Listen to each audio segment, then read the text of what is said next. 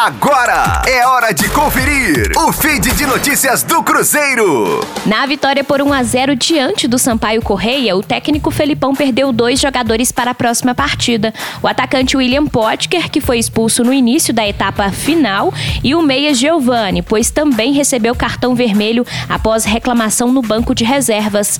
Sendo assim, o experiente treinador terá que mexer mais uma vez nos 11 que vão iniciar a partida. Como opções para a vaga de Giovani, Felipão poderá retornar com o esquema com três volantes, sendo Machado utilizado mais adiantado, ou então dar uma chance ao jovem Claudinho, que não vem recebendo oportunidades. Para a vaga de Potker, Felipão terá um leque maior de opções. A possibilidade mais plausível é o retorno de Arthur Caíque. Marcelo Moreno é outra escolha que o treinador pode fazer, porém, neste caso, teria que mudar o posicionamento de Rafael Sobis.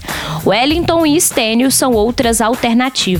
O próximo jogo do Cruzeiro será contra o Oeste, na quarta-feira, às nove e meia da noite, no Estádio Independência, pela 34ª rodada da Série B do Campeonato Brasileiro. Rosane Meirelles com as informações do Cruzeiro, na Rádio 5 Estrelas.